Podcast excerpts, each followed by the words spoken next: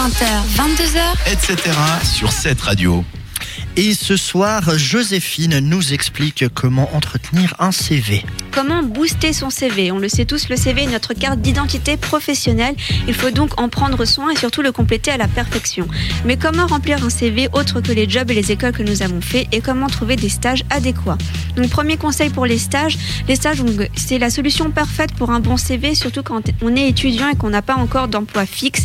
Il permet aux futurs employeurs de découvrir nos vraies capacités hors études et notre motivation. Pour trouver des stages en tant qu'étudiant, je vous conseille le site academicwork.ch qui permet de trouver des vraies immersions professionnelles et sérieuses.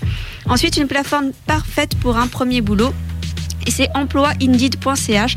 Donc il y a un site d'annonce qui permettra à n'importe qui de trouver un stage ou une place dans n'importe quel domaine. Mon deuxième conseil, c'est tout simplement ne pas négliger les certificats de langue. Donc prenez le temps de passer un certificat officiel de langue, il est indispensable pour un bon CV.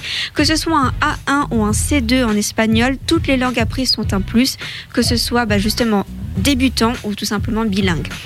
Mon dernier conseil, c'est mettre en avant vos qualités personnelles, car vous aurez sûrement peur de trop vous, de vous vanter en fait en, les mettant, mais c'est très important car l'employeur a besoin de savoir à travers votre CV qui vous êtes vraiment.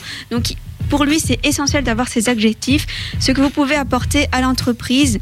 À vous de juger ce que vous valez, mais attention, si vous vous risquez à mentir, l'employeur se rendra vite compte pendant le premier entretien et ça, bah, tout simplement, euh, gâchera toutes vos chances d'avoir votre stage ou votre premier boulot.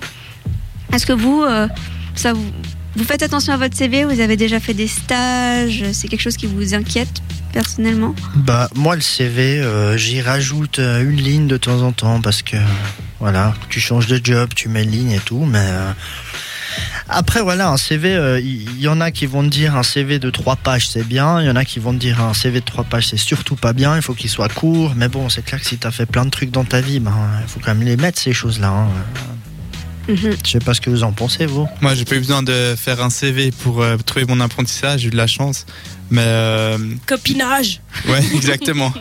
Mais euh, il faut faire un bon CV et puis il faut surtout pas mettre, je sais, le chinois alors que vous savez pas, vous savez pas le chinois parce qu'on va vite s'en rendre compte.